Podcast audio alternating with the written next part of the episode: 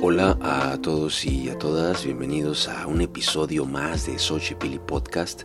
Mi nombre es Pedro Pablo Marín y en esta ocasión tuvimos el gusto de conversar con el artista del tatuaje Nuku Villanueva, con el cual sostuvimos una conversación acerca de sus orígenes en el tatuaje y tocamos tópicos acerca de la percepción social de este arte a través del tiempo, la relación que existe entre este arte, el dolor, el cuerpo y también tocamos la historia y la narrativa del tatuaje americano y del estilo japonés y de cómo esto lo llevó al proceso de desarrollar su propio estilo y propuesta. Bien, pues sin más que agregar, los dejo con el episodio.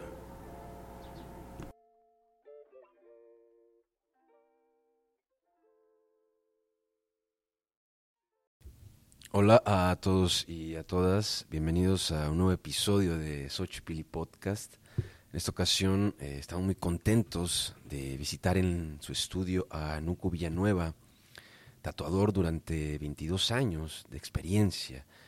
Él es originario del estado de Durango, México, y bueno, posteriormente se muda al barrio de Little Village en Chicago a principios de los años 80 en donde se desarrolló como tatuador profesional desde 1920, 1996. En 2009 abrió su estudio, Studio One, Chicago, en el barrio de Pilsen. Y bueno, a medida que su carrera se desarrollaba, experimentó con diferentes estilos y se dio cuenta de que las técnicas y las aplicaciones tradicionales son fundamentales para un tatuaje audaz y duradero. Así que bueno, naturalmente se sintió atraído por el tatuaje tradicional americano y el japonés. Studio One respeta esta tradición que se refleja tanto en el trabajo de los artistas residentes como en el de los invitados.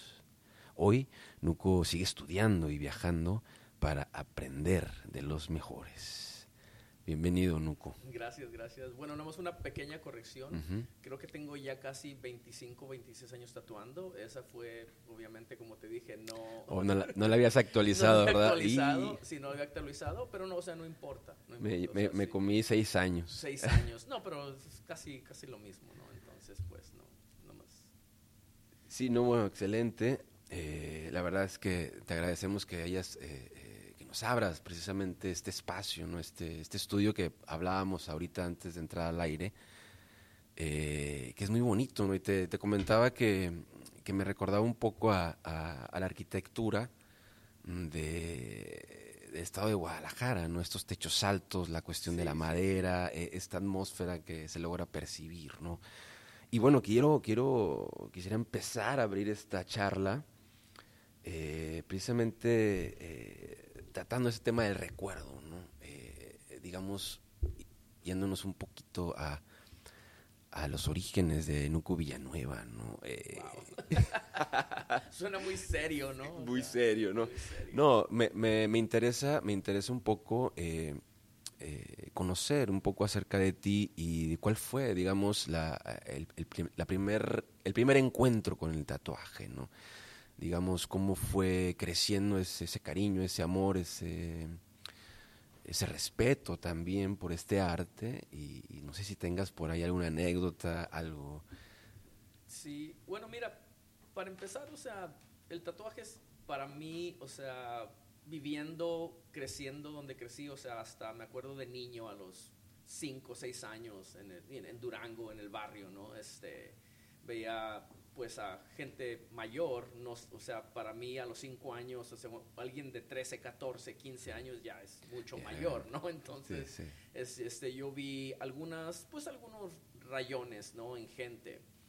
Este, el tatuaje ya como en sí, como en sí, siempre, o sea, igual te digo, como crecí en la villita, entonces, este, mm. pues crecí en, un barrio donde definitivamente había mucha gente tatuada, ¿no? Entonces, este fue algo que, que siempre me, me interesó, pero nunca, o sea, obviamente nunca pensé que yo fuera, ¿me entiendes? Que, fuera, que me fuera a dedicar a esto.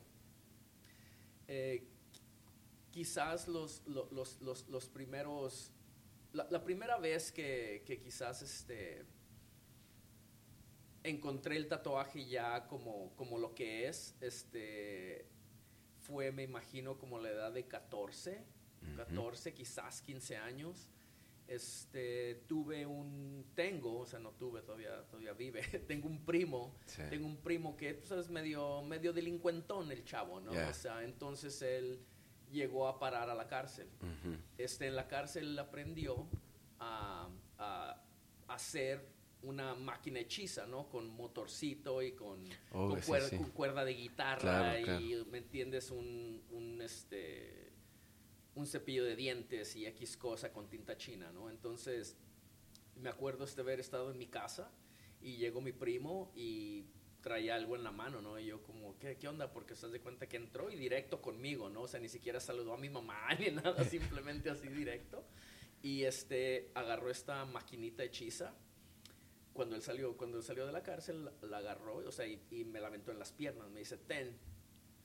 Me dice, Wow. tú sabes dibujar, tú me vas a tatuar. O sea, porque yo en Wow. ese tiempo, o sea, yo desde niño he dibujado, o sea, haz de cuenta que el arte, la pintura, o sea, yo desde que me acuerdo, ¿no? Desde los 4 o 5 años era... Ya practicabas la cuestión del dibujo. Pues sí, o sea, simplemente era lo que me gustaba hacer, o sea, yo te digo, en realidad, este, mm, me la pasé, me la pasé haciendo garabatos en Claro. lo que se me pusiera enfrente, ¿no? En servilletas, en la mesa, en cuadernos, o sea, inclusive, inclusive una vez, este, porque en Durango yo crecí con una tía, mis papás estaban aquí, este, trabajando y obviamente no nos podían tener a todos juntos. Claro. Entonces, este, yo estaba, este, crecí con una tía y no, no te decía que diario, pero algún, al- en algunas ocasiones le hablaron a mi tía a la escuela, ¿no? De que se presentara porque pues pues Nuco no hace trabajo, ¿no? O sea, le dicen, dice, dice dibuja muy bien, pero mira la, la, la, la libreta de matemáticas, o sea, son puros dibujos. Son puros dibujos. La ya. libreta de ciencias sociales, o sea, son puros dibujos, o sea, no, ¿me entiendes? O sea, yo, pues la verdad, fui, sí, fui buen estudiante, o sea, siempre puse atención, siempre, pero obviamente era de que pues, lo Sí, hacía porque lo tenía que hacer, no porque en realidad buscara un, un futuro en, en, en las ciencias o en historia o matemáticas, ¿no? O Ya. sea, entonces, de- por eso, por eso te digo que mi primo ya sabía que yo traía estas, Ok, ok. esta inclinación ¿no? por el dibujo y la pintura. Entonces ya como a los, tres, a los 14, 14 años, pues sí llegó y Órale. entonces me dijo, ten, tú, me vas, tú sabes dibujar, tú me vas a tatuar. Y yo pues, claro, ¿no? O sea, yo dije, sí, o sea, ¿qué es esto? Primero enséñame qué onda.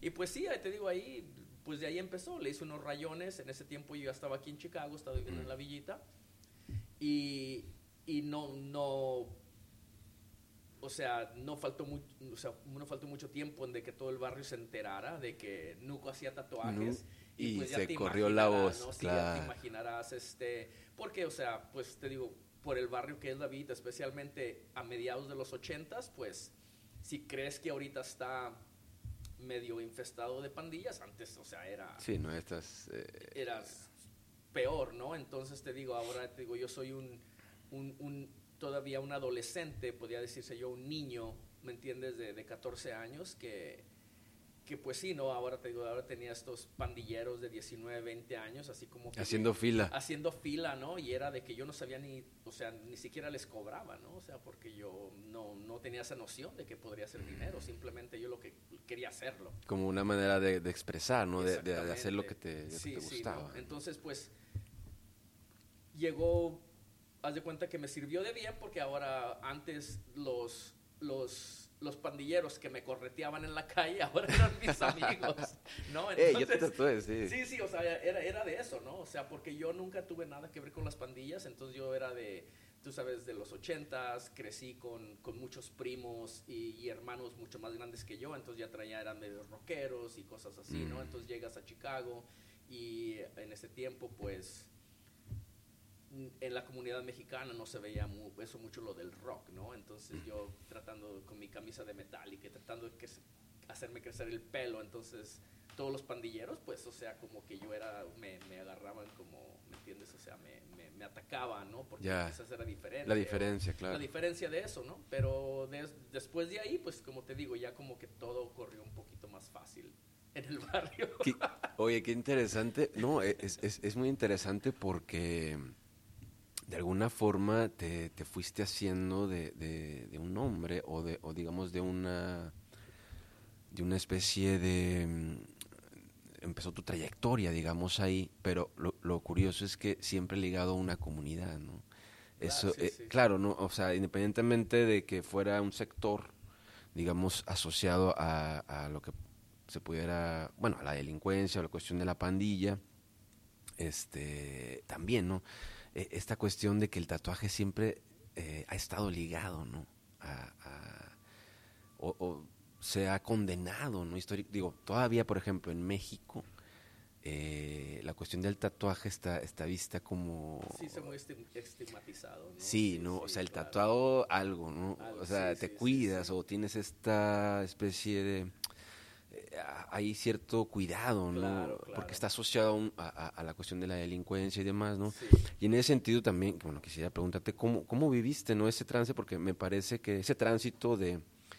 Me parece a mí que, eh, no sé, en los últimos años el tatuaje ya dejó de, de estar un poco, de, o sea, Sí, claro, totalmente. O sea, inclusive hasta en México. O sea, Sí. hasta- bueno, o mira, también una cosa de la que voy a recalcar, ¿no? O sea, cuando yo voy a México, obviamente, este, voy a, a- a quizás a trabajar en un estudio de un amigo y X cosa. Entonces, para mí, o sea, para mí ya no siento tanto eso, eso de, de estar tatuado porque 99% de las personas que yo me relaciono, todos, Todos estamos tatuados, tatuados, ¿me claro. entiendes? Entonces como no es como algo, para mí, hasta, ya tiene mucho tiempo que yo me siento raro, que siento que alguien como que, como que te ve mal. como que ve, me- exactamente, ahora como que veo un poco más de curiosidad nada más, Ya. un poco más de curiosidad, este, pero tengo mucho tiempo que no me siento así como que... ah, Señalado. cuida- Sí, o sea, como cuidado con ese, ¿no? Claro. O sea, sí, la verdad, la verdad no.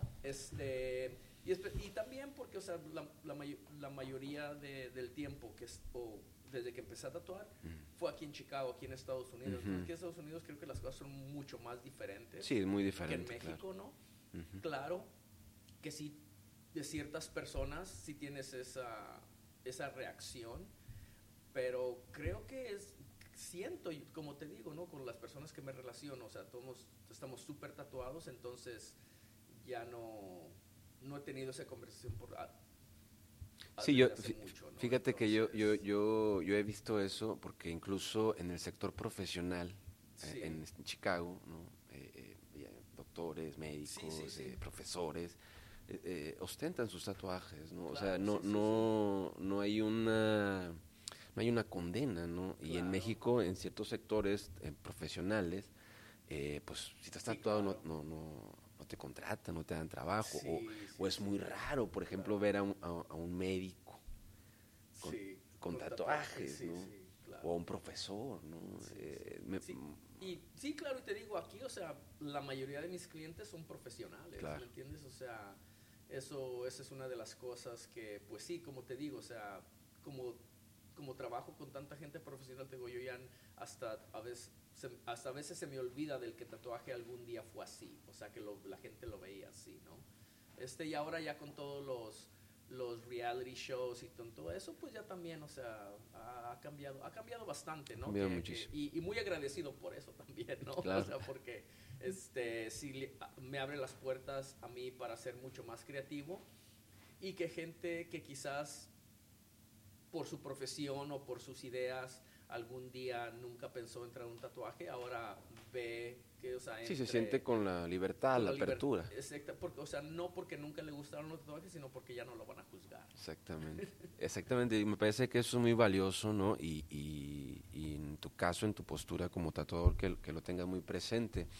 Y bueno, eh, leyendo un poco acerca de, de estas dos tradiciones que manejas, eh, quisiera empezar a comentarte un poquito acerca de la del tradicional americano, ¿no? Que también curiosamente en, en, eh, en sus orígenes estaba ligado, ¿no? A la, a la cuestión de- del mundo de, del AMPA, ¿no? El- el, eh, los marineros Sí, sí, sí, estos los marineros, que, este, ajá, inclusive, pues sí, ¿no? O sea, el tatuaje americano se, se empezó a manejar por los marineros y en aquellos tiempos, estamos hablando de, del, al principio de que del siglo XX, ¿no? este, pues sí, de que la mayoría los que estaban tatuados pues eran personas que quizás no profesionales eh, y, y la mayoría, o sea, era gente que, tanto, tanto como a tatuadores, que gente que se tatuaba, o sea, era gente que trabajaba en circos. Oh, ¿Me entiendes? o sea, si, si, si, si, te da, si te das cuenta, por ejemplo, los que están tatuados, súper, súper tatuados, era una forma de ingresos para que estuvieras como de, de como fueras un show en, en, en, el circo, porque ya ves, en aquellos tiempos, en los 20, 30, se usaba mucho eso de las carpas, ¿no? Del, del circo. Sí, que andaban moviéndose en ciudad. Sí. Porque era la única forma de entretenimiento, o sea, no había televisión, muy apenas había radio y la gente que tenía televisión o radio en aquellos tiempos, pues tenía que tener mucho dinero para tener esos accesos. Entonces la, la forma de, de, diversión para mucha gente en aquellos tiempos, pues fue todos los shows de carpa, ¿me entiendes? O sea, y como tú dices, que andaban así, este... De ciudad en ciudad. De ciudad en ciudad, entonces mucha gente que, que se unía al circo, o sea, este, se inventaban una historia, ¿no? Por ejemplo, se tatuaban el cuerpo completo y para entretener a la gente se inventaban una historia tipo, tipo, ah, sí, fui, este fui, fui, fui agarrado por, por, una tribu en África y este, por años me tatuaron y, o sea, encuentro todo, cuenta toda una historia, ¿no? De que, de que fue un prisionero. Una novela, ¿no? Sí, exactamente, ¿no? O sea, para, y, y, así fue donde recibí los tatuajes, ¿no? aunque los tatuajes eran súper americanos, ¿no? Así, super, o sea, o sea nada, nada muy aborigen, nada mm. muy, muy tribal, ¿no? O sea, era simplemente muchas cosas súper, súper americanas, pero, pero ahí de ahí, ahí fue mucho donde se, se, inició eso del tatuaje. O sea, el tatuaje, obviamente, como sabemos, ya tiene mucha historia, mucho más.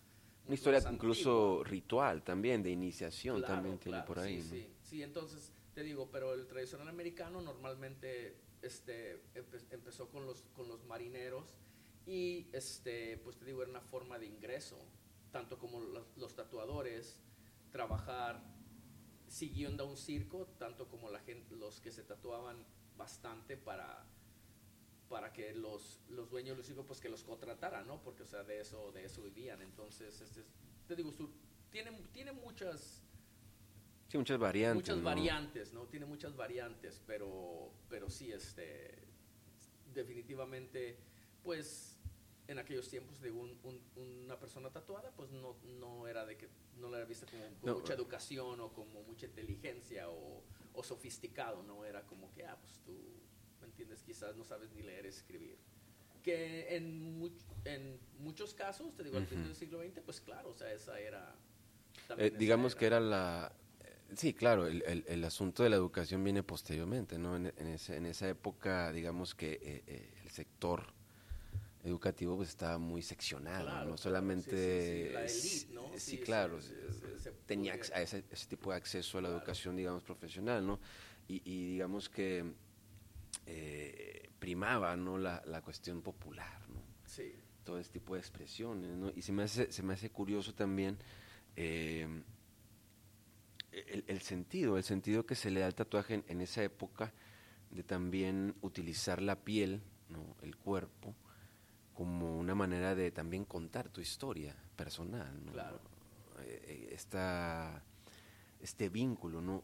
Tú, digamos que en tu experiencia, ¿cómo, has visto esto, ¿no? De la relación que existe entre, entre el, cuerpo, el dibujo, la piel y, y, luego la historia, ¿no? O sea, tu historia personal, ¿no? Porque, por ejemplo, hay casos en donde, eh, digamos, eh, alguien pierde algún ser querido y se tatúa, ¿no? Digamos, eh, el nombre de ese ser querido, la fecha. ¿Cómo, cómo, cómo, cómo observas, ¿no? Esta, este vínculo entre eh, la historia personal y el, y el tatuaje, ¿no? ¿Cómo te ha tocado ese, bueno, esa relación? Pues, o sea, es, está súper relacionado, ¿no? Porque co, co, como quieras o no, la gente siempre quiere inmortalizar a alguien que ya no está. ¿Me entiendes? Entonces esa, esa creo que es una buena forma de hacerlo, este, de sentirte como que quizás estás honrando esta, a, este ser querido, ¿no?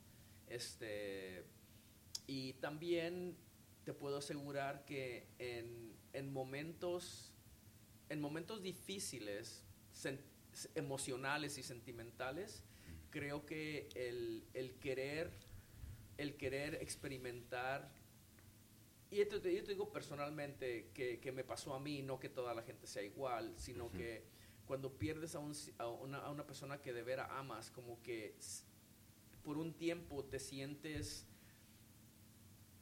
te sientes como que no sientes nada, como que estás vacío. Entonces necesitas algo para recordarte de que eres humano.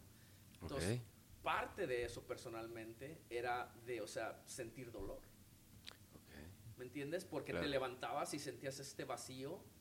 ¿Me entiendes? Entonces como que necesito algo como que te, que te saque de este de esta burbujita, ¿no? Claro, claro. Entonces, para mí personalmente, o sea, el, al tratar de quizás de no necesariamente hacerme un tatuaje en memoria de esa persona, pero yo me fui a tatuar algo que no tenía nada que ver con lo que me pasaba, pero simplemente para sentir algo. Así te lo puedo yo explicar, o sea, eso, fue, eso ha sido personalmente para mí.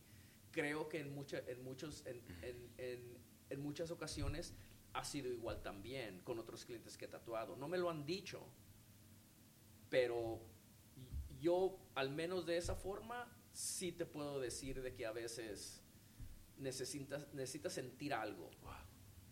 Y, y, y, si alguien viene y te dice, ya ves, el, típico, el típico este, pésame, ah, discúlpame, no te preocupes, ya pasará, o sea, hay veces que... O muy vacío, se queda.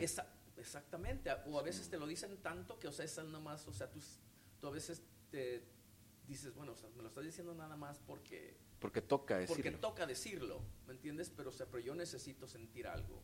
Yo necesito sentirme vivo, necesito sentir que todavía estoy, ¿me entiendes? Porque, o sea, yo, yo quiero pensar que soy una persona muy sentimental y muchas cosas me pegan muy duro, ¿me entiendes? Entonces, en, un tiempo, en una etapa de mi vida que estaba yo muy joven, pues sí me fui a tatuar, simplemente te digo, para como para que me sacara de este de esta pereza que traía. Sí, como, como este de alguna manera recordarte que eras, e, eras humano, estás vivo. Exactamente, sí, o sea, porque me levantaba como sonámbulo, o sea, por, por, por lo triste que estaba. ¿Me entiendes?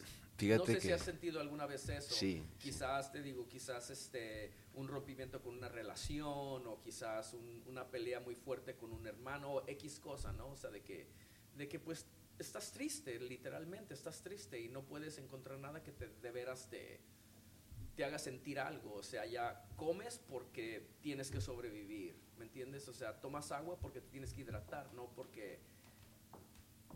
porque ¿Me entiendes? Entonces creo que para mí, para mí, más de una ocasión me ha pasado así. Fíjate que eh, me hiciste recordar, eh, hay particularmente hay dos filósofos que dicen textualmente que la esencia de la vida es el, es el dolor, es el sufrimiento. Eh, Schopenhauer es uno de ellos, Nietzsche también. Sí, sí, exactamente. Y hay un, hay un filósofo, escritor también, Miguel de Unamuno, que dice algo bien interesante, ¿no? Dice, eh, en uno de sus escritos, pregunta, dice, bueno, ¿y tú cómo, tú tienes, tú tienes, por ejemplo, eh, hígado? No, sí. ¿Cómo sabes? ¿Lo has visto? ¿Lo has tocado? sí, sí, sí, sí, sí. No, entonces, ¿cómo? No, pues porque eh, en alguna ocasión leí un libro de anatomía del cuerpo y, y, y, dicen que está ahí. Sí, sí, sí. Pero ¿cómo, ¿cuándo es cuando sabes que está ahí? Cuando te duele. Exactamente. Es decir, eh, claro, uno da por hecho cosas, ¿no? Sí, sí, sí como, como también dicen, o sea, uno, como también dicen que quizás las malas experiencias son las que te hacen madurar, ¿no? O sea, que si te la pasas por la vida, que tu vida en rosa, o sea, es como si no habías, como si no hubieras vivido nada. O sea, cuando vienen los momentos difíciles es cuando quizás maduras, cuando quizás cambias tu postura en, en, en, en, alguna cosa que quizás ya te, te, te, manejes o te comportes diferente, ¿no? Porque, o sea, obviamente, quizás pasaste un mal momento y dijiste, chin, o sea, hay que, hay que arreglar esto, ya no me puedo comportar de esta manera, tengo que cambiar mi comportamiento y, y ahí es cuando, cuando creces, ¿no? Cuando maduras y entonces viene siendo casi lo, casi lo mismo. Sí, fíjate, y curiosamente, fíjate, sí, eh, en, hay un montón de ejemplos, sobre todo eh, en la cuestión del artista, siempre hay como un, algo que pasó y a partir de ahí resurge, ¿no? Sí, Habla, sí, sí. Músicos, eh, literatos, Claro. eh, artistas visuales, ¿no? Siempre hay como un- una, una crisis ahí, una situación límite Claro. que lejos de, digamos, de apagarlos o de derrotarlos, resulta que ese fue el, el máximo motor, ¿no? Sí. Sí, no, y, o sea, y, y, hasta eso va a parecer un poco cómico, ¿no? Pero creo que nosotros como artistas, creo que también este, se va a oír mal, ¿no? Ya me imagino, espero que no reciba nada de hate, pero este, creo que quizás, este, quizá, quizás Donald Trump nos ha dado mucho de qué inspirarnos, ¿no? Y nos ha dado mucho material de qué trabajar. No, es que, no, es, es verdad, ¿no? Es. O sea, es- es verdad. Sí, ¿no? sí, o sea, porque cuando hay una, una escasez de que no pasa nada, ¿no? Como que dices, bueno, ¿ahora qué hago, no? Pero, o sea, llega algo que te pega como, ¿me entiendes? Te pega duro, entonces dices, bueno, de aquí puede salir Bueno, algo. tenemos el, el, el, el caso de la pandemia, ¿no? Ah, y- eh, otro también. O sea, caso- es- donde un montón de, digo, un montón de, de- de obras, de artistas que eh, utilizaban la cuestión de la pandemia para desarrollar proyectos también, ¿no? En relación a, a- a la cuestión de la soledad, el Sí, sí, sí, aislamiento, sí. Esta cuestión de que ahora tenías que estar contigo a fuerzas, ¿no? Sí, o sea, sí. Era, era como, hay una crisis, pero bueno, hay que, hay que saber cómo canalizarla, ¿no? Y, y en ese sentido quisiera eh, darme un brinquito a- a- del tradicional americano al tradicional japonés, ¿no? Porque igualmente también estaba revisando que se relacionaba en sus inicios a, a- marcaban, ¿no? Al que había cometido algún delito, Sí. eh, algún crimen, lo, o sea, el tatuaje se utilizaba para identificarlo, marcarlo, incluso en la cara, ¿no? Era como eh, un, eh, un signo, un estigma, ¿no? Sí, que sí, sí. era social, ¿no? Posteriormente fue evolucionando y ahora me parece que, que se relaciona también con, con la yakuza, ¿no? Que Sí, fíjate que también, o sea, en, en sus tiempos, como se empezó, como se empezó a marcar también, definitivamente era, era una cuestión muy este, estigmati- estigmatizada, ¿no? De, de, de, de tatuárselo al criminal, tatuárselo al, a- a cierto tipo de personas para identificarlos, ¿no? Como identificarlos, este, entonces, este, al principio, al principio sí, este, se empezaban a tatuar, este, se tatuaban, o sea, en varias partes del cuerpo, este, se tatuaban a los, pre- a los presos, A los presos, ajá. cuando salían de la cárcel, o sea, se tatuaban dependiendo del, de, de, de lo que hayan hecho, Mm. este, les ponían un, un símbolo, ¿no? Como por ejemplo, no sé, era, era, muy, era muy común ta- tatuar el, el kanji, el símbolo como de perro, en la Wow. frente, a veces los ponían en la frente, después se los empezaron a poner adentro del, en los... el en- antebrazo. ¿no? el- el- sí, en el, en el antebrazo. Entonces, este, por eso mismo, no sé si te das cuenta, por ejemplo, la, la, la forma del tatuaje, del tatuaje japonés, que cuando normalmente es de cuerpo entero, este, se deja un triangulito aquí, descubierto, para poder probar de que tú nunca fuiste un criminal. Wow, ¿no? O sea, ya. si, si te ves la forma como... Claro, el suite, el... el, el, el, el bodysuit, bodysuit. este, siempre se, se deja como un triangulito aquí adentro, pero era como una forma de decir, bueno, soy tatuado, pero nunca he sido, nunca he estado preso, porque lo que, lo que empezó a pasar es de que cuando la gente los tatuaban, a los reos los tatuaban, que los dejaban salir, pues obviamente iban y se lo tapaban, Se lo ¿no? cubrían, se lo claro. cubrían, entonces ahora con, con este con el pues sí con el con el pasar del tiempo pues este se fue se fue creando el tatuaje como un- una forma ya más de expresión y pues obviamente me entiendes querían probar de que o sea que nunca habían sido tatuados pero o sea el tatuaje, el tatuaje japonés, o sea, tiene, tiene una larga historia, ¿me entiendes? Tiene una larga, historia de, de, desde, desde la cultura, las culturas este, indígenas de, de ese tiempo, o como se les puede llamar, sí, indígenas, O, o nativas. Nativas. ¿Me entiendes? Que las mujeres este, traían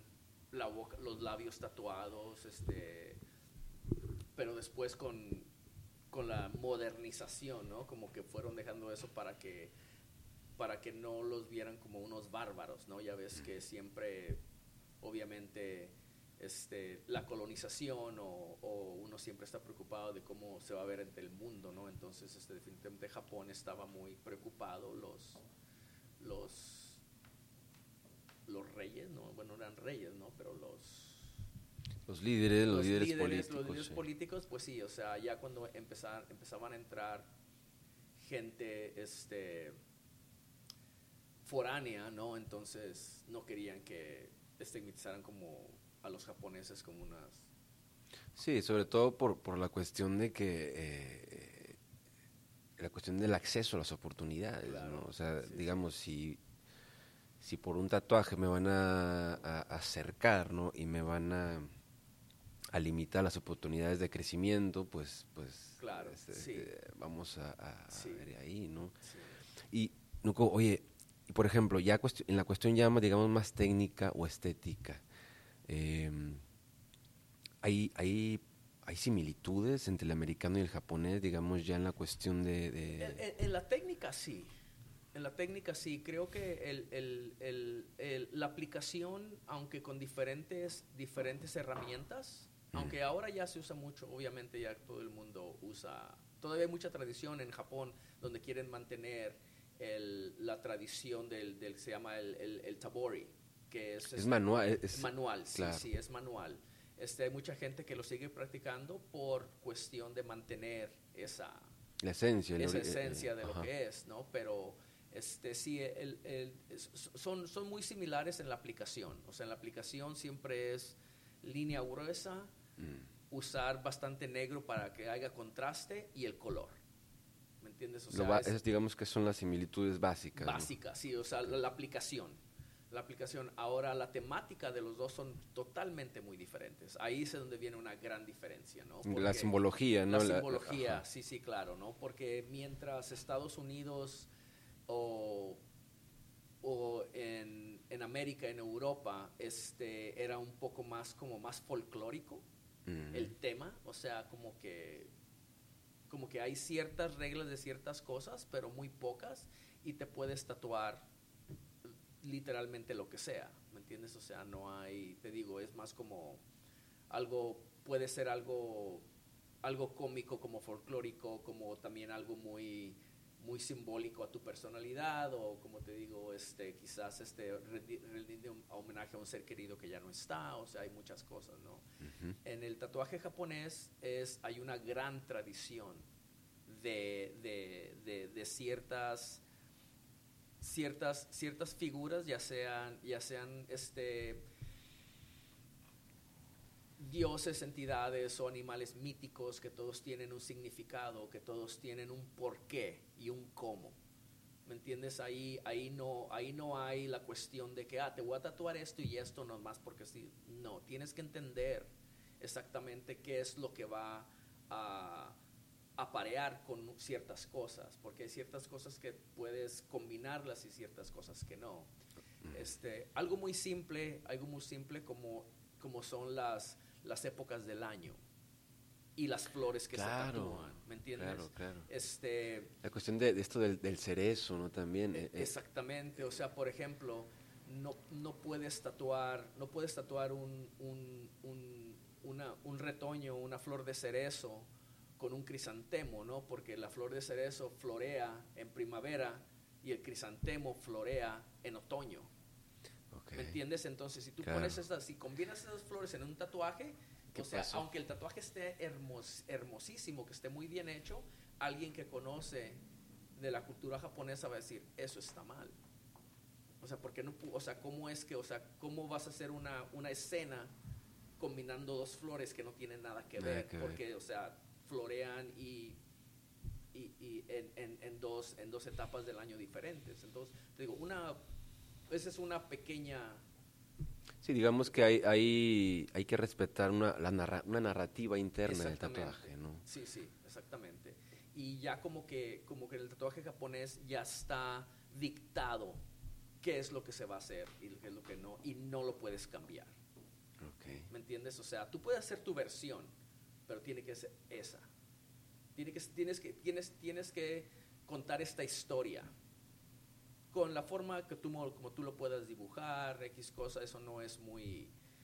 Pero tiene que ser esa historia, porque todo, casi todo el tatuaje japonés vienen de historias, ya sean este, historia de, de Japón, cultural, o, este, o simplemente historias este, que fueron quizás novelas, como quien dice novelas escritas.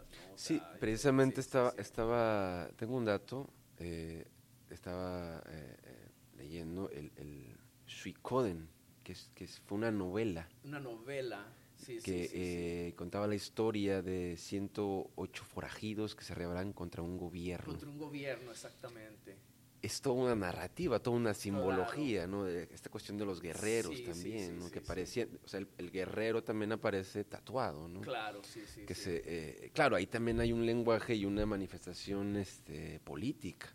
Bastante, bastante. Sí, no, entonces, sí, exactamente. El, el Suikoden es, es, una historia, o sea, casi toda la historia de Japón viene de China, ¿no? Entonces, el Suikoden es, es, una historia, una novela que se escribió en China, que obviamente fue adoptada en Japón, pero en Japón le dieron su, su propio, su propio twist, como quien dice, ¿no? Entonces, este, de ahí vienen muchas imágenes de todos estos guerreros, ¿no? Porque, o sea, mucha gente confunde a un guerrero con un samurái. ¿Me entiendes? O sea, un, para explicártela así simple, un guerrero es, por ejemplo, por ejemplo, vamos a decir un zapatista, ¿me mm. entiendes? Y un samurái es como una persona del ejército que anda persiguiendo al guerrero.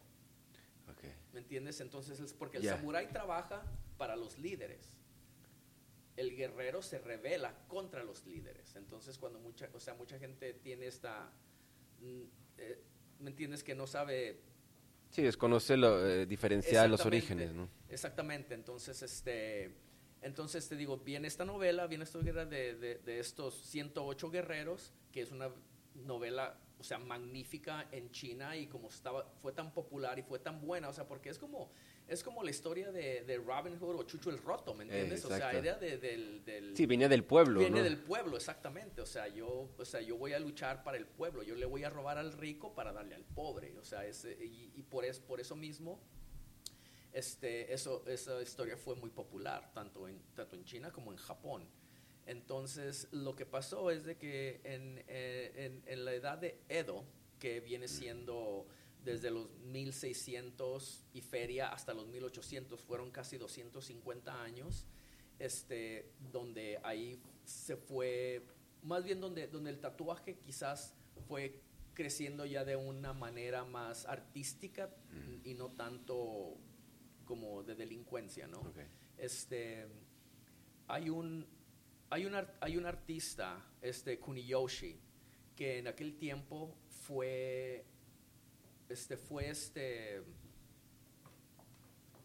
le dieron la tarea de, de, hacer la ilustración para esta, para esta historia, para esta oh. novela, ¿no? Dijeron, mira, vamos a, en Japón vamos a escribir esta novela, tú eres un artista reconocido, tienes, tienes tu talento, queremos que tú hagas la, ilustres esta, esta novela, esta historia, ¿no? Entonces, obviamente, él se puso a trabajar se puso a trabajar y este, pues obviamente en la historia este, se, se hablaba de, de, tatuajes, de que los guerreros traían tatuajes, pero no hablaban de, o sea, de cuerpos completos, sino que este artista Kuniyoshi fue el que le dio vida a estos guerreros con tatuajes.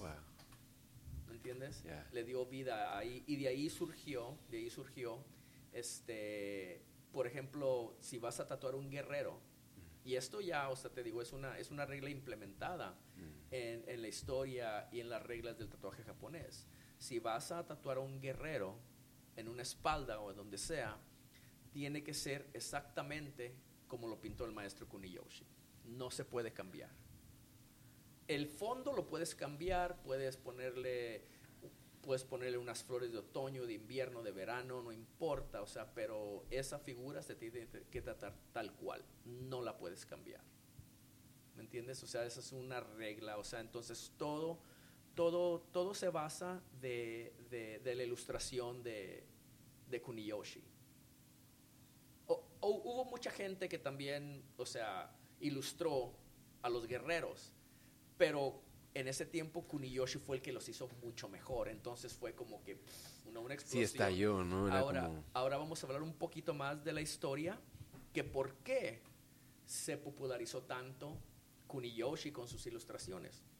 Ahora, en, en esa época, en la era Edo, o lo que ahora se llama, lo que ahora es Tokio, Japón, lo que es así, eh, porque Edo fue la primera, como, como la primera ciudad ya más urbanizada en aquellos tiempos, en los 1600, ¿no? Este, fue la más urbanizada y empezó, no debo decir que se empezó a inventar, pero en, aquellos tiempos los artistas nada más pintaban para la élite, ¿no? O sea, porque son, eran los que podían pagar. Entonces, una persona, una persona común, no podría tener, no podría tener nunca una pintura en su casa.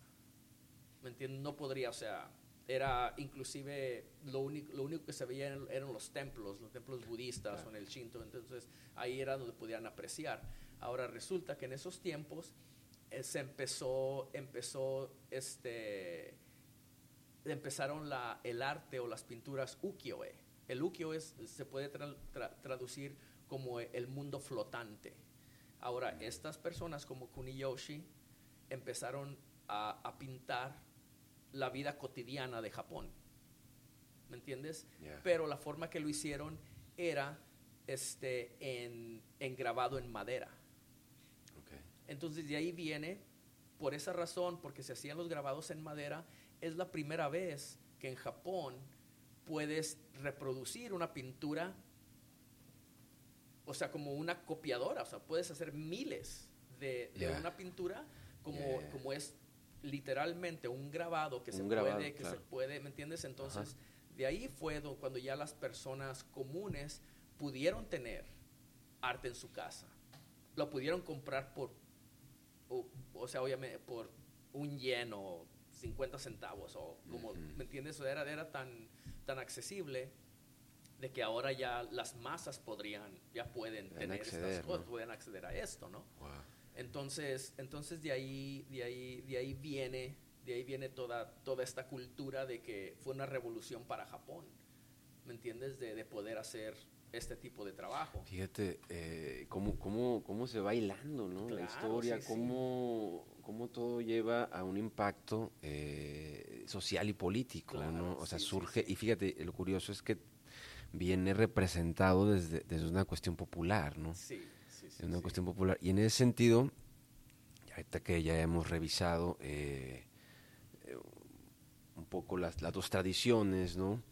Que me parece bien interesante, sobre todo en la cuestión japonesa, la cuestión de la tradición, eh, que, que, están muy ligados, ¿no? Yo creo que también influye la cuestión de, de las dinastías, ¿no? No sé si, si es también está ligado a esta cuestión de me parece que políticamente se, se, regían por dinastías, ¿no? Sí, sí, exactamente, sí, se regían por dinastías. Se regían por dinastías, entonces tenían como este sentido eh, rígido de la tradición, ¿no? Claro. Que me parece que hasta el, hasta, hasta, el momento. Hasta, la fecha, hasta ¿no? La fecha, sigue, sí, claro, sigue claro, así, sí, ¿no? sí. Ah, inclusive, o sea, inclusive, o sea, ahorita digo los artistas japoneses, o sea, por eso te digo, por eso hay es, cuando empecé a estudiar el, el, tatuaje japonés, o sea, me empecé a enterar de todas estas reglas, ¿no? O sea, de que, de que no puedes cambiarle, no puedes cambiarle la pose de, por ejemplo, de las ilustraciones del, del maestro Kuniyoshi, ¿me entiendes? O sea, tiene que ser exactamente esa tiene que ser exactamente de esa manera. No puedes hacer tu versión. Sí, no puedes transgredir eso, ¿no? Porque es, es, como transgredir todo, todo un pueblo, ¿no? Es como transgredir todo toda una organización, ¿no? Que, sí. que viene de, de, años. Y eso es, y eso es bien interesante porque actualmente, en estos, en estos tiempos, parece ser que la tradición pues no tiene ningún valor. ¿eh? O sea, en, en- en la modernidad llega y saben que sí, sí. Acabar con la tradición, ¿no? Como esta cuestión de que, que es este a- anacrónica, que ya no tiene nada que ver con los tiempos modernos, ¿no? Y en ese sentido quisiera preguntarte, ¿no? Eh, eh, a- a- a- a- ¿cómo, cómo, cómo adoptaste estos dos elementos este, y llegaste, ¿no? A desarrollar tu estilo.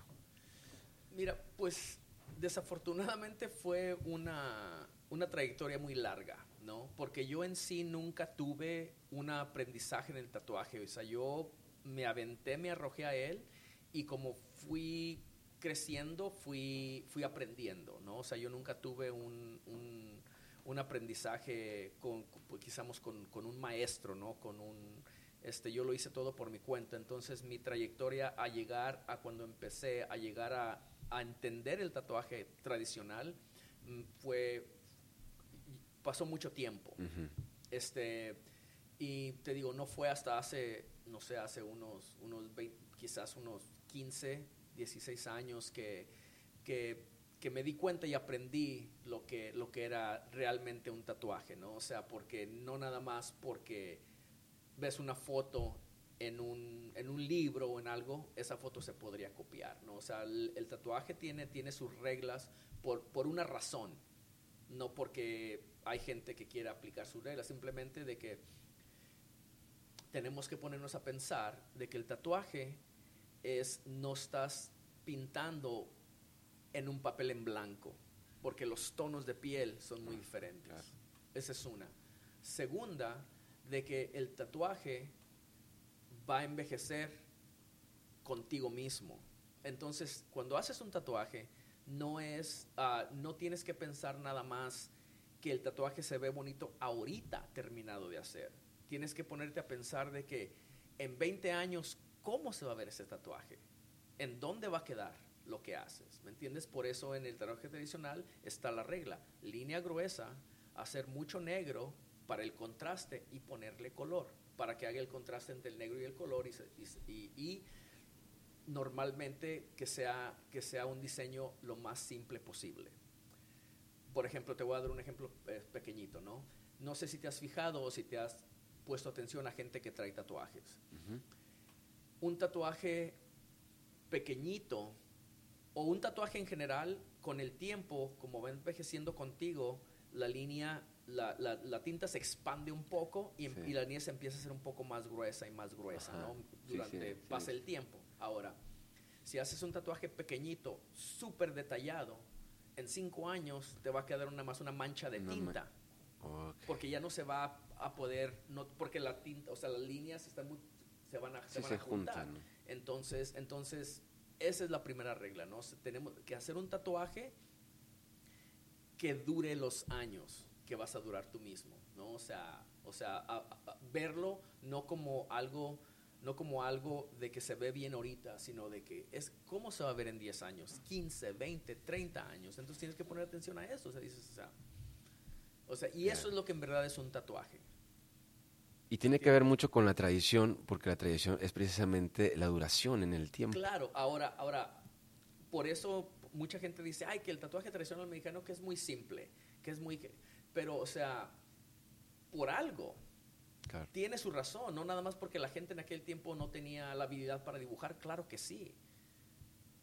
Pero te das, te- mientras más vas trabajando te vas dando cuenta, por ejemplo, si yo hago un tatuaje y lo veo en 10 años, o sea, ¿me entiendes? Voy a saber por qué, qué hacer y qué no hacer, ¿no? Cómo evitar que, die- que, que tu, que tu tatuaje todavía se, ve bien, se vea bien en, en 10, 15 años, 20 años. O quizás no se ve totalmente fresco como te lo hiciste la primera vez, pero como está tan simple y el diseño está- e- es, es tan simple y básico que te lo puedes volver a retocar en 20 años y queda totalmente igual. Ahora vamos a hablar del tatuaje que te digo, uno, algo pequeñito, Ya. con todo el detalle, eso ya no lo puedes volver a retocar. Porque ya le están metiendo tinta, tinta que ya está y se va, se va a empezar también a, a Se volver. cierra. Se cierra y Se se, pierde. se pierde y se va a hacer mucho más oscuro con el tiempo, mucho más oscuro con el tiempo. Entonces, ese, ahí, ahí te di- como, como ahí, ahí, e, esa es más o menos la, la, la diferencia, ¿no? De, de, de, de no de hacer tatuajes porque puedes hacerlos y, y, hacer tatuajes sabiendo lo que estás haciendo. Entonces, para mí, llegar de punto A a punto B me tomó mucho tiempo porque a mí nadie me lo dijo. Viste, digamos, yo lo tuve que descubrir por mí mismo. Por el camino, ¿no? Claro, sí, sí. Y, y, esta cuestión de eh, eh, mezclar eh, o introducir en la cuestión prehispánica. Bueno, mira. ¿Cómo llegaste ahí? Sí, sí, bueno. al descubrir el tatuaje tradicional americano me, me, emocioné, ¿no? Porque ya como, como quien dice, como llegaste, dijiste, ah, lo tengo yo, ya, ya, ya tengo la fórmula, de, aquí, soy. de aquí soy, ya tengo la fórmula, ¿no?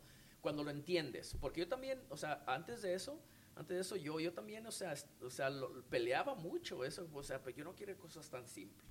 O sea, ¿me entiendes? Tenía también todo eso hasta que ya entendí por qué. Dije, ah, ok, ya entiendo por qué, voy a implementar esa técnica para mis tatuajes futuros.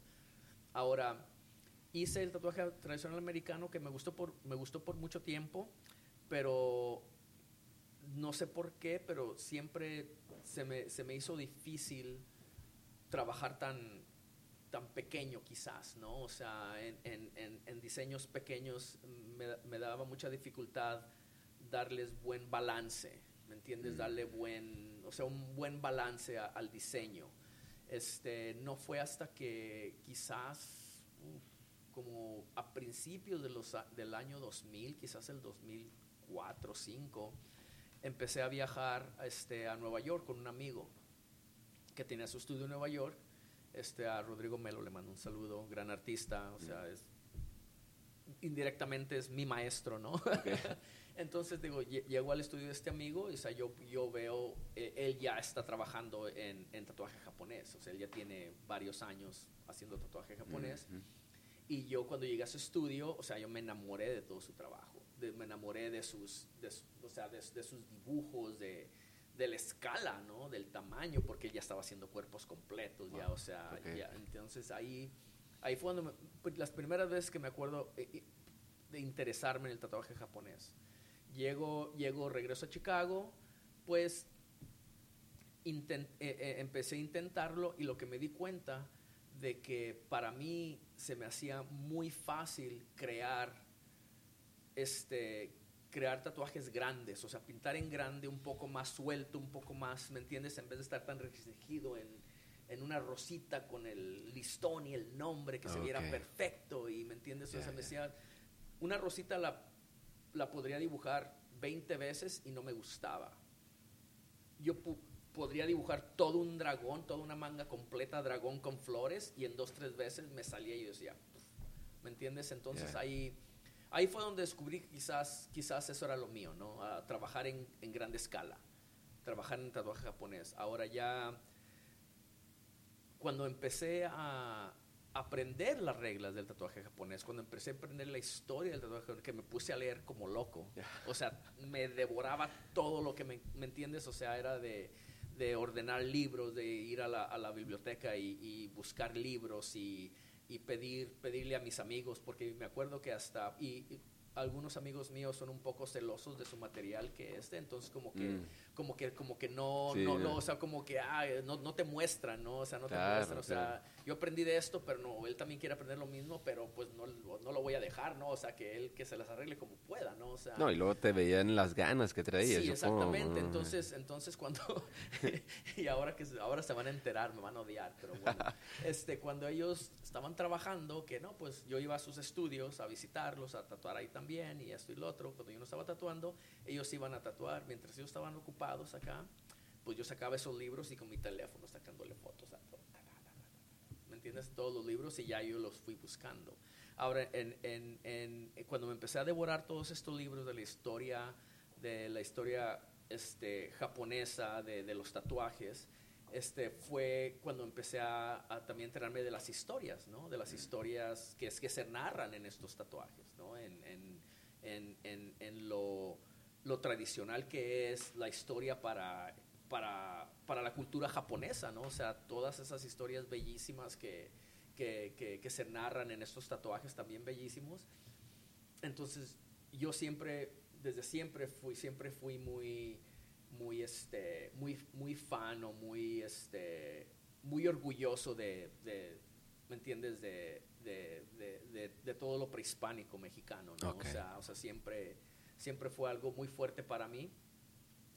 Pero entonces cuando yo empecé a, empecé a estudiar el tatuaje japonés fue ahí cuando yo me di cuenta, dije, dije, dije, mis, mi cultura también tiene unas historias hermosas, ¿no? O sea, desde deidades, dioses, o sea, dije, o sea, ¿qué, qué, qué sí, te resonó, te resonó, sí, ¿no? Sí, no, o sea, yo dije, ¿qué pasa aquí, no? ¿Qué pasa aquí? Así es, dije, dije aquí, o sea, en mi cultura también hay miles de historias que contar, ¿no? Y creo que ahí fue donde, haz de cuenta que se me... Hizo el clic. Sí, hizo el clic de, claro, yo puedo hacer esto, ¿no?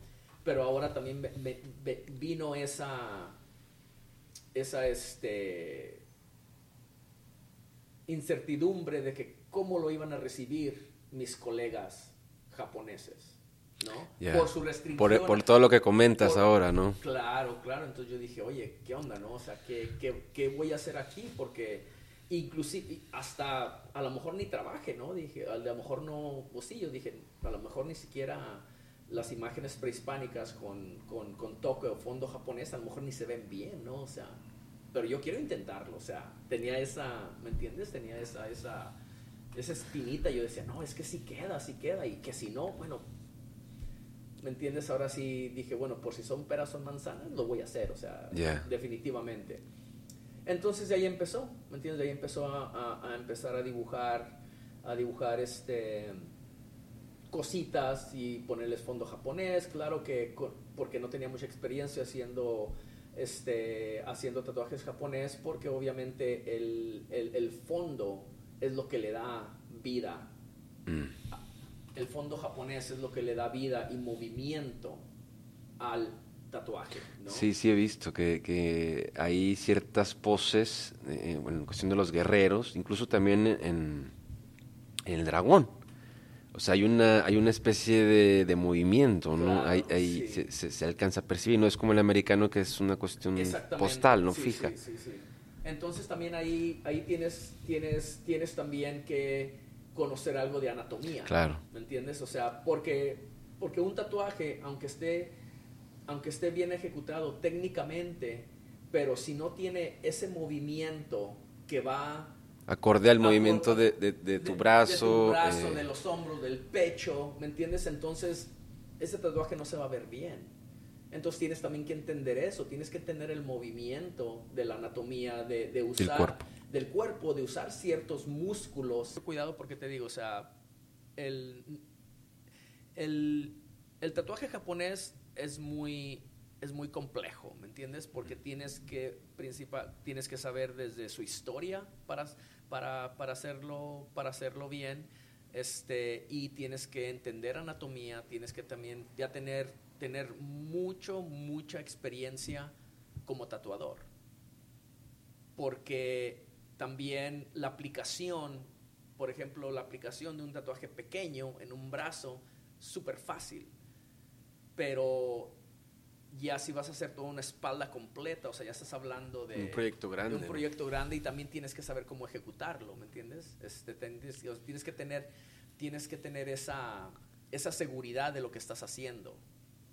Entonces te digo, se requiere de mucho, o sea, se requiere de mucho, de, mucho empeño, uh, de mucha dedicación. El tatuaje en general, mucha dedicación. Si lo quieres hacer bien, mucha dedicación pero en especial el tatuaje japonés porque hay mucho que estudiar, hay mucha tarea que hacer, hay muchas desveladas, hay muchas de que tienes que decirle adiós a tus fines de semana.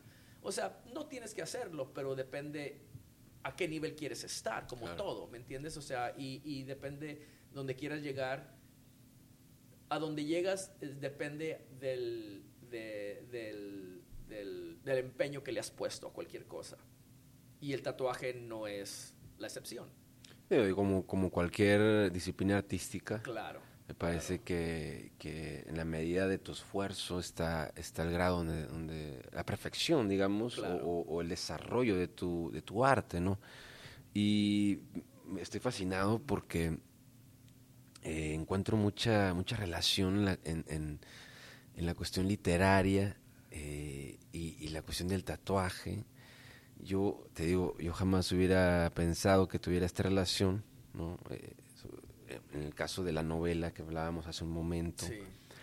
Y para andar un poquito más en esta cuestión de, de la anatomía, ¿no? la cuestión de, de, la corporalidad, ¿no? hace rato comentábamos de que de alguna forma el, el, cuerpo eh, lee las situaciones, los espacios, las atmósferas, antes de que lo pases por la razón, ¿no? antes de que puedas tú interpretar.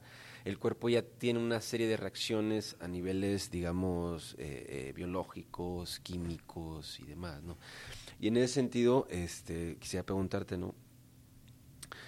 ¿Cómo, cómo, cómo observas no esta, eh, hay cuerpos que reciben el tatuaje de, de, alguna forma, hay cuerpos que, rechazan la tinta, o sea, ¿cómo, es esta, esta relación, ¿no? ya a nivel ya corporal y el tatuaje, sí, Sí, bueno, claro, ¿no? O sea, obviamente todos tenemos piel, pero no toda la piel es igual, ¿no? O sea, y no estamos hablando del tono de color, eso no tiene nada que ver, pero pero sí tiene mucho que ver. Hay unas, hay unas personas, normalmente la piel se presta para el tatuaje, o sea, normalmente no importa, la piel se presta para el tatuaje, pero sí hay personas que, que sí quizás tienes que subirle un poco el voltaje a tus máquinas porque por más que... ¿Cómo crees? Sí, o sea, tiene una piel gruesa, digamos. una piel gruesa, una piel gruesa también, también lo que tiene mucho que ver, por ejemplo, un cuerpo deshidratado ¿Me entiendes? O sea, yo cuando, cuando empiezo a tatuar, ¿Te das me, cuenta me doy cuenta automáticamente que, que, esta persona no se hidrata mucho. Esta persona necesita tomar más agua. ¿Me entiendes? Porque la piel lo recibe diferente. La piel lo recibe diferente y ahí te das cuenta lo luego. Por ejemplo, esa, esa es una de las cosas. Este, la, qué tan, qué tan, qué tan, qué, tanto estás expuesto al sol. Eso también afecta, afecta el proceso de, del tatuaje y también afecta el futuro de tu tatuaje. ¿Me entiendes? Este, una piel súper, por ejemplo, me doy cuenta, como, como te digo, este, y eso, y eso pasa muy común, por ejemplo, con, con los bikers los que andan en, sus motos. Quizás no tanto aquí en Chicago porque el verano no es, no es, tan, no es tan largo, pero por ejemplo cuando voy, cuando voy a, a, Los Ángeles o voy a, a San Diego, ¿no? que, que quizás hay, es gente que se está expuesta mucho más al sol y especialmente los bikers, ¿no? ¿Me entiendes? Este, de que ya, especialmente en los hombros, el cuello y en los brazos, es, es, no es muy difícil, pero sí tienes que esforzarse un poco más para, para meter la tinta, porque ya está tan dañado la piel con el sol que ya haz de cuenta es como si estuvieras tatuando, o sea, una chamarra de piel. ¿Me entiendes? O sea, o sea... Sí, entiendo, entiendo, entiendo la relación, ¿no? Entonces, entonces sí, entonces sí te digo, sí. Y también hay diferentes partes del cuerpo que no importa si estás editado o no, que vas a tener dificultad tatuando. Por ejemplo, como lo que son los codos, las rodillas, ¿no? Ahí definitivamente la textura de piel es muy diferente. ¿Me entiendes? Es muy diferente, es como más, más gruesa, más este, como, como, más como con callo, ¿me entiendes? Como rugosa, Como rugosa, entonces ahí pues sí, este también es, es muy difícil tatuar esa, esas áreas quizás también la parte del cuello, porque aunque, aunque es muy, muy, muy lisita y la piel, pero la piel es muy elástica. ¿Me entiendes? Es muy elástica y para, para, para, hacer un buen tatuaje tienes, tienes que asegurarte de que la piel está firme ¿Qué sería, qué parte del cuerpo sería como la pues, ideal para...? Los hombros. El hombro. Los chomorros de las piernas, ¿me mm. entiendes? O sea, porque es es, es, es, como firme, ¿no? Firme, sí, o sea, en, en, en, en el, en, el, en, el, en, el, bíceps, ¿me entiendes? En, en el bíceps de que aquí, pues, aunque no hagas mucho ejercicio, con, la, con lo que haces día a día, pues está un poco firme, ¿no? Entonces no hay como que esta que tienes que estirar la piel para sacar una buena línea. Y, o sea, lo contrario del cuello, ¿no? por, por la elasticidad que tiene el cuello, pues sí es más difícil porque tienes que, o sea, con una mano estirar y sacar una línea y, y es más tardado, un poco más complicado. Obviamente no es imposible, pero por ejemplo es una de las partes que te puede decir, que, o sea, que son difíciles de tatuar mm. por la textura de la piel o, o X cosa. Y, son cosas que, que, se van, digamos, eh, aprendiendo y perfeccionando eh, en, la cuestión del tiempo, ¿no? la experiencia, ¿no? claro. Y, y, en el contacto también con, con, con, los clientes y con otros tatuadores, ¿no? Y en ese sentido, eh, quisiera preguntarte, ¿no? Eh, la cuestión de los festivales. Organizas festival cada año en Ciudad de México. ¿Cómo, cómo, manejas este, este festival? ¿no? ¿Cómo, ¿Cómo se desarrolla? ¿no? Bueno, el, el festival, yo, yo, simplemente este, fui un invitado. Tengo, tengo unos buenos amigos, también saludos a todos los de la Ciudad de México de True Warrior Tattoo, a, todos los de ahí que son grandes amigos. Este, hace un par de años me imagino que por, por, por otros amigos y por las redes sociales y X cosa, me, me invitan a, un, a una reunión. Ellos le llamaron reunión. Vamos a una reunión de, de, varios, de varios tatuadores. Te quisiéramos invitar, nos gusta tu trabajo y te, quisiera, te quisiéramos invitar. Y me invitan, me invitan y pues sí, este, había gente de, de Europa, había gente de Latinoamérica, tanto colombianos, venezolanos, este, argentinos, obviamente mexicanos, este, mexicoamericanos, o sea, fue todo una esta de internacional, internacional, ¿no? Y, y este y pues de, de, ahí empezó, de ahí empezó, de ahí empezó, de ahí empezó todo, de ahí este salieron varios otros proyectos, ¿no? Este, este, digo, este festival ya se hace anualmente que es, es, igual, ¿no? Que, que, llegan nuevos artistas y los viejos que ya fuimos desde la primera vez, entonces como todo un todo un, un festival para nosotros porque, o sea, conoces gente nueva y te reúnes con tus viejos amigos y, y todo, o sea, todo, todo, estás, todo está alrededor del tatuaje. Y se hace exposición de pinturas, de cada uno manda una pintura, se hace una exposición, ¿Me entiendes? O sea, es todo, todo un compartir, que a mí creo que es una de las cosas que me encantan de, de, este oficio, ¿no? De que no importa de dónde seas, quién, quién eres, siempre vas a tener un lugar donde te reciban, en cualquier parte del mundo. Siempre vas a tener un lugar donde te reciban con los brazos abiertos. Creo que esa es una de las, de la, de, de las cosas que, que, que, más, que más amo de este oficio, ¿no? De, de tener esa esa camaradería entre nosotros, ¿no? Entre nosotros cuidarnos, entre nosotros, o sea, si, si yo llego, yo, yo, inclusive simplemente, y me ha pasado que voy caminando, ya sea en la Ciudad de México, en Durango, en Zacatecas, donde sea, ¿no? Siempre, obviamente, yo entro a los estudios, aunque yo no conozca a nadie y no me, no me conozcan a mí tampoco. Entras y obviamente ya te van un poco más tatuado que la gente que lo normal. normal y no, que cómo estás, quién eres, que tú también tatúas, no, pues que sí, no, no, pues qué buena onda, muéstrame tu trabajo, y ahí comparamos el trabajo de la persona que conozco y, y siempre, al final de cuentas, hermano, cuando quieras, aquí está tu casa. Cuando quieras venir aquí. Esa conexión, ¿no? O sea, esa conexión siempre, ¿no? Entonces, entonces de, ahí se dio eso. Este, me, da, me da mucho gusto que, que en, en la Ciudad de México este, se esté también empezando a darle ese respeto al tatuaje y también al tatuador que se merece, ¿no? Porque eso, eso, eso, eso es muy, muy, muy, este, muy común aquí en Estados Unidos, por ejemplo, honrar a, a, los, a los tatuajes, a los tatuadores de antaño, ¿no? Los que, los que, los que trazaron esa, esa línea para que tú la sigas, ¿no? Los que, los que, los, pioneros, como quien dice, ¿no? Este, pero en México están empezando a darle a ese reconocimiento también a tatuadores que tienen la misma legacía que quizás un tatuador estadounidense, pero como, como obvio, como siempre ha sido siempre, ¿no? Como siempre ha sido siempre, ¿no? porque dije eso. Este, siempre, siempre, siempre todo el mundo ha visto a los Estados Unidos como el país que seguir. O sea, ¿me entiendes? O sea, la moda, ah, música, ah. o sea, X cosa, ah. Sí, como lo, lo mejor, entre comillas. Lo mejor, entre comillas, ¿no? Entonces, este, sí, entonces ya hay, hay, hay varios, no sé, llamarle colectivos o grupos o este, que, que han empezado a, a pues, a a catalogar y a, y, a, y a, escribir esa historia, la historia de tatuaje de México, ¿no?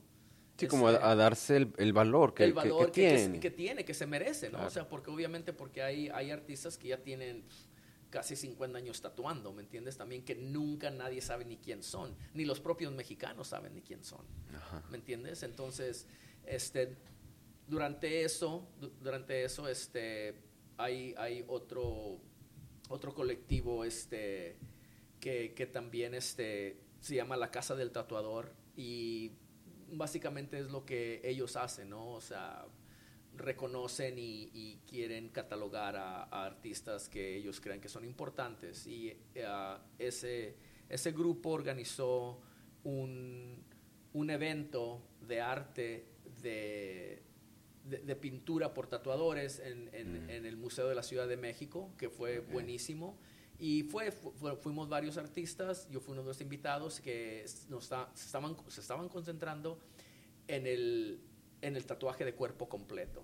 ¿Me mm. entiendes? Entonces hubo como, no sé, unos 40 artistas que de ahí te digo, como de todos lugares, ¿no? De todo, especialmente de Latinoamérica, muchos de México, muchos mexicanos este, que vivimos acá en, en Estados Unidos. y, y, fue un gran evento, ¿no? Fue un gran evento en un, en un gran museo que yo me quedé enamorado de la arquitectura de, de ese museo, o sea, súper colonial, súper impresionante, ¿no? Sí, no, y, curioso porque, eh, digamos, va muy ligado a lo que estás comentando, ¿no? Que em, eh, la cultura del tatuaje empieza, o, ya hace años atrás, a, a, ganar espacios, ¿no? Sí, sí, a hacerse visible en lugares como un museo que eh, digamos que no se pensaría, ¿no? que hubiese una exposición de tatuaje, ¿no? Claro. Oye, ¿y qué te dicen acerca de, este estilo de, eh, tu mezcla, ¿no? De, pues, pues es lo que te comenta? Fíjate que, que, que, se ha recibido muy, muy positivamente. O sea, me siento muy honrado, ¿no? Y muy contento de que a la gente que, le gusta mucho, le gusta mucho, este, y creo que es una de las cosas que, que, siempre recalcan, de que, de que se ve muy, se ve como muy como, como normal, ¿no? O sea, como que claro, o sea, sí trabaja, o sea, sí, sí, sí, sí, se, o sea, se pueden mezclar y se ve, se ve natural. Natural, no, no, no, no está forzado. No está forzado, exactamente. Entonces una, es uno, uno, uno de los comentarios que siempre recalcan mis, uh, mis colegas, ¿no? De que, oye, o sea, se ve súper, o sea, nada forzado, sí, nada forzado, ¿no? Nada forzado, porque también lo, lo que me he esforzado a no, a, a, no, a no, a tratar de no hacer algo, algo súper, súper típico que se vea, que se vea, por ejemplo, si, si hago un, por ejemplo, si hago un quesalcoat, ¿no? O sea, yo simplemente, o sea, dibujo una serpiente emplumada, mm. no, no un diseño ya azteca, que si lo ves dices, ah, sí, Quetzalcóatl, la serpiente emplumada, o sea, como que le doy esa, esa naturalidad, como si fuera, o sea, ¿cómo, cómo se vería una serpiente emplumada, ¿no? No, no hacerla tan, tan, tan cuadricular o tan rígida como, por ejemplo, como serían los códices, ¿no? Como el códice es, es, rectangular, ¿no? Rectangular, sí, sí, sí, sí. Entonces te digo, ¿cómo? Porque, ¿cómo lo saco? O sea, esa fue una de mis primeros, así como, mm. como, como este, trabajos, ¿no? Así como que, ¿cómo saco algo que, que la gente que sepa de esta historia lo pueda reconocer literalmente, pero al mismo tiempo que no tenga ese súper toque, o sea, como prehispánico, ¿no?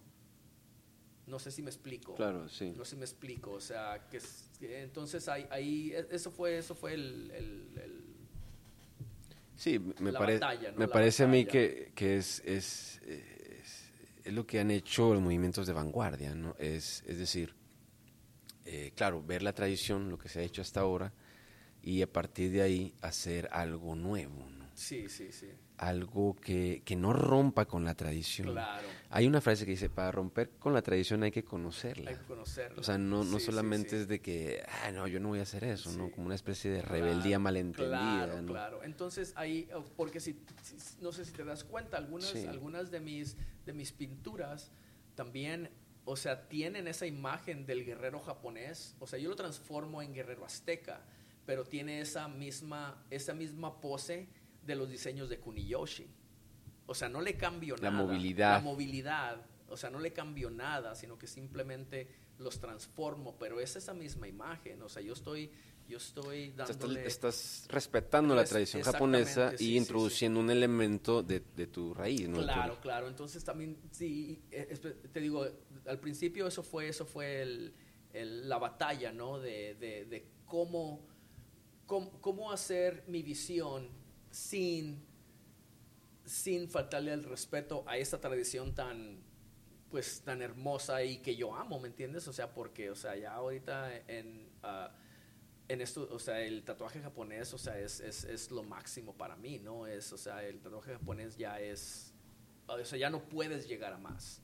Si, si eres tatuador, lo puedes entender, ¿me Claro. ¿entiendes? Si eres tatuador, lo puedes entender de que eh, ya cuando llegas a, a, a hacer tatuaje japonés es como que ya ya estás haciendo tu maestría, o sea, ya, ya, ya llegaste, ¿me entiendes? Porque se requiere de muchas cosas, se requiere de mucho estudio, mucho empeño, mucha dedicación, este, entender muchísimas cosas que quizás alguien que tenga cinco años tatuando no, no va a entender hasta que tenga 20 años tatuando.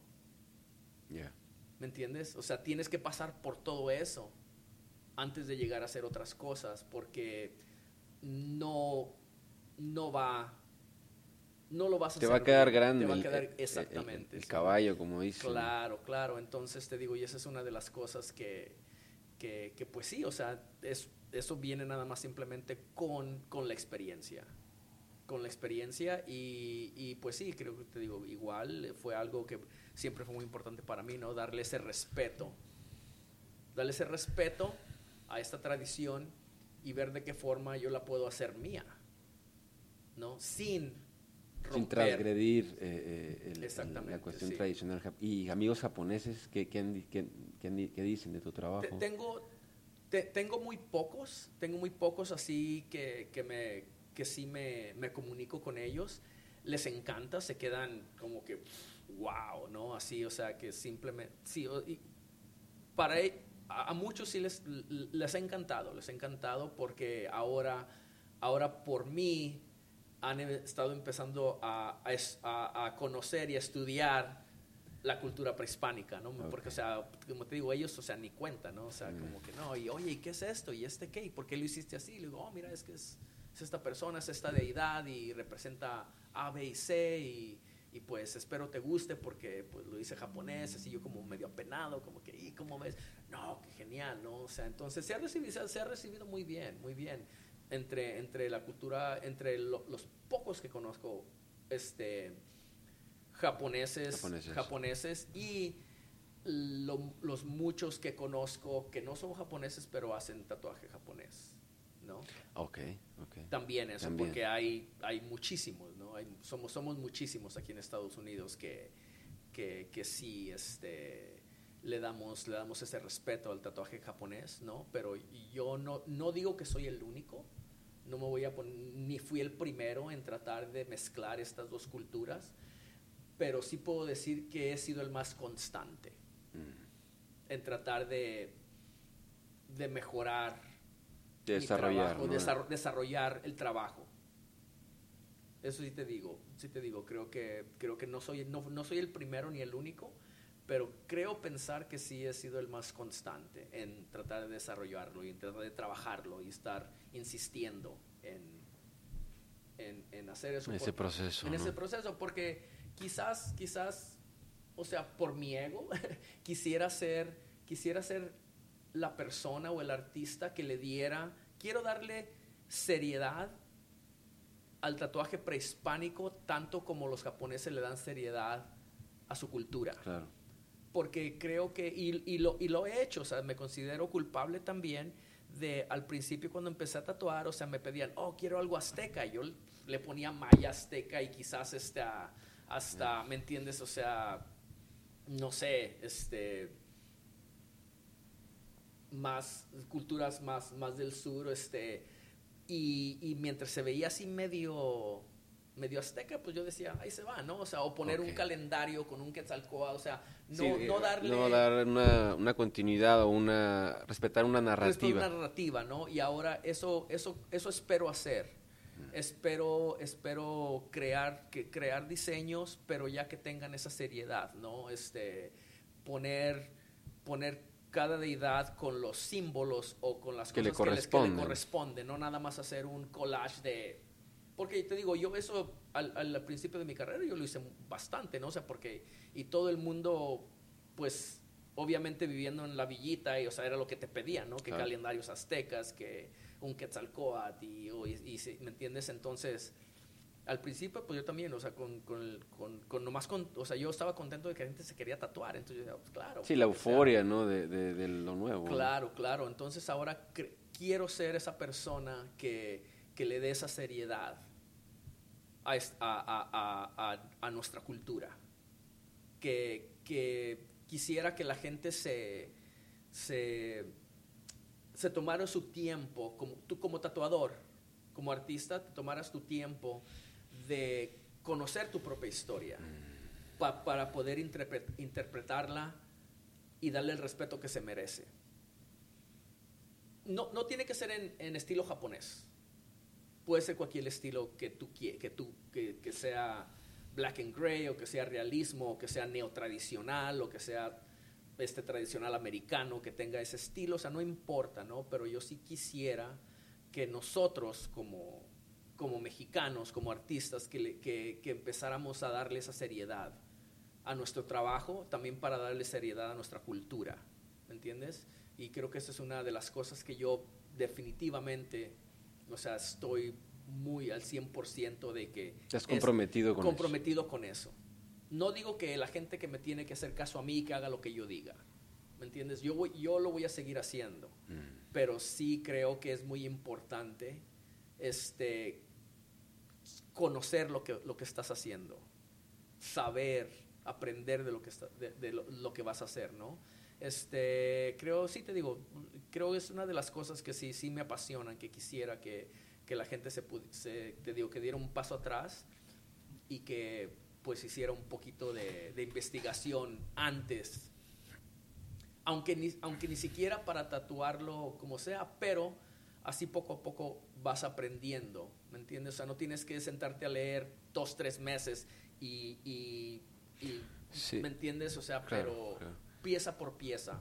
Sí, yo, y estoy de acuerdo contigo, eh, porque me parece que, que lo, eh, lo, que estás proponiendo, corrígeme si me equivoco, es llegar a una especie de, de, tener conciencia de lo que estás haciendo, ¿no? O sea, llegar y, y tener conciencia de lo que vas a hacer, tener conciencia de lo que te estás tatuando, sobre todo porque implica también en ese proceso un descubrimiento de la propia identidad. Claro. O sea, una, incluso se puede ver como un, gesto de apropiación de tu identidad, ¿no? Claro. Eh, eh, y que eh, no solamente es llegar ah, pues hazme esto, como si... digo, yo respeto a la gente que, que igual y haga, haga eso, ¿no? A quien es libre de hacer lo que quiera, claro. Pero respetando lo que tú estás diciendo, esta propuesta de, de ¿sabes qué? El tatuaje tiene, tiene una narrativa eh, digamos, es mi responsabilidad de alguna forma conocerla, porque en ese proceso también estoy descubriendo mi identidad, no estoy descubriendo de dónde provengo, o, ya sea que, que, seas japonés, que seas mexicano, o que seas americano, ¿no? O sea, no importa la nacionalidad, ¿no? Más que nada como ese gesto, ¿no? Eh, de, de, apropiarse realmente de, lo, de, incluso de ti mismo, ¿no? Porque estás como a ver, el cuerpo es, es, tu casa, ¿no? Es como, es una cosa que, que, donde quiera que vayas va, a ir contigo, ¿no? Y bueno, en ese sentido, nunca este, quisiera cerrar la entrevista para no quitarte más de tu tiempo y este, preguntarte, ¿no? Eh, digamos, eh, si tuvieras que dar algún, no consejo, sino más bien eh, algún, algunas palabras para la gente que está próxima a tatuarse, para los escuchas, eh, ¿qué, les dirías? No? ¿Cómo ir con el tatuador? ¿Cuál sería, digamos, tu, tu regla o, tu, recomendación para todos aquellos que están a punto de ir a tatuar? Bueno, yo creo que es, que, es algo bien simple y que, y que, que le den gracias a las redes sociales, ¿no? Este, por tener la facilidad de conocer los trabajos de varios artistas al instante. O sea, esa es la primera. Un catálogo te Exactamente. Entonces, lo, lo, que yo recomendaría es pensar qué es lo que te vas a tatuar, qué estilo te gustaría tatuar, hacer tu tarea y buscar la persona adecuada para el diseño que quieres. Así de fácil. ¿Qué es lo que quieres tatuar? ¿Qué es lo que quieres tatuar? ¿Qué estilo? ¿Qué estilo? Y encontrar la persona indicada. Indicada para ese tatuaje. ¿Me entiendes? Creo que es muy importante y creo que en estos tiempos es lo más fácil que se puede hacer. ¿Me entiendes? O sea, yo, yo vengo de una escuela de, de a principios de los noventas donde no teníamos internet, donde no había nada, entonces... Todo, era de mano a mano. Todo era de mano a mano, exactamente, ¿no? Eh, todo era de mano, de mano a mano. Entonces ahora no hay, no hay excusa, ¿no? ¿Me entiendes? No hay excusa en, en esa cuestión y yo creo que es, es, es, simplemente eso, o sea, saber lo que quieres qué estilo y, y hacer tu tarea para ir con la persona adecuada. Porque todo lo demás ahí está. Es nada más de que tú pongas un poquito de ti. Bien, Uco, pues agradecerte el tiempo. La verdad es que ha sido una, una, charla fascinante, he aprendido muchísimo. También agradecerte que nos hayas abierto las puertas de tu estudio. En la descripción del podcast yo dejaré la dirección y, tu Instagram para quien quiera visitarte, visitar el estudio, conocer tu trabajo de alguna manera eh, invitar a los, a los escuchas eh, a que visiten el Estudio One Chicago en el corazón de Pilsen. Muchísimas gracias, Nuco. No, gracias a ti por, por la invitación. Es la primera vez que, que hago un podcast, entonces... lo hiciste muy bien. Gracias, gracias. como que no sabía este, exactamente, estaba un poco nervioso ayer, estaba platicando con mi esposa, digo, ¿qué onda con esto? ¿Qué va a pasar? ¿no? ¿no? pero estuvo súper relajado, muchas gracias, como te, dije antes, este, gracias por, por, por, tomarme en cuenta más que nada, ¿no? gracias por, por, por la invitación, que, o sea, ha sido también todo un honor para mí y claro, o sea, me gustaría que si en algún futuro quizás una, hacer una segunda, una segunda entrevista. No, va para más. Porque te digo, hay, hay mucho, creo que hay muchas cosas en las que pudiéramos, uh, bueno, que quizás por el tiempo no, ¿me entiendes? Sí, ahorita este, digamos que se esbozaron cosas. Me interesa muchísimo este, eh, eh, la cuestión del japonés, toda esta tradición. Ahí, sí. Me parece que ahí es, da para dos o tres podcasts más. Sí, no, sí, claro, sí, sí, sí bueno, pues entonces dejamos la, la invitación abierta. Este, y... sí, siempre eres bienvenido a toda la gente también que quiera pasar a, a, cualquier pregunta. O sea, para mí ninguna pregunta es tonta, ¿me entiendes? Entonces, y, y este, igual si andan por aquí en Pilsen tomándose una cerveza por ahí, si pasan por el estudio. Pasen a pues, visitar. Pasen a visitar, sí, pasen a saludar y, y claro, o sea, siempre todos son bienvenidos. Bueno, muchísimas gracias, Nunco. Gracias a ti. Bien, esto fue Xochipilli Podcast. Chao.